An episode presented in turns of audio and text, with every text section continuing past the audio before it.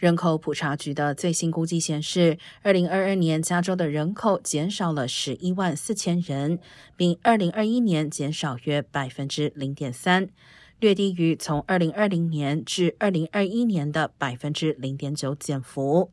不过，加州仍然是美国人口最多的州，而且来自其他国家的新移民出现反弹。二零二二年，加州净增超过十二万五千名海外移民。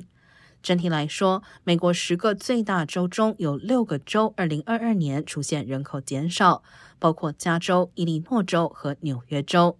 佛州和德州则是大州中人口增幅最大的两个州，分别增长百分之一点九和百分之一点六。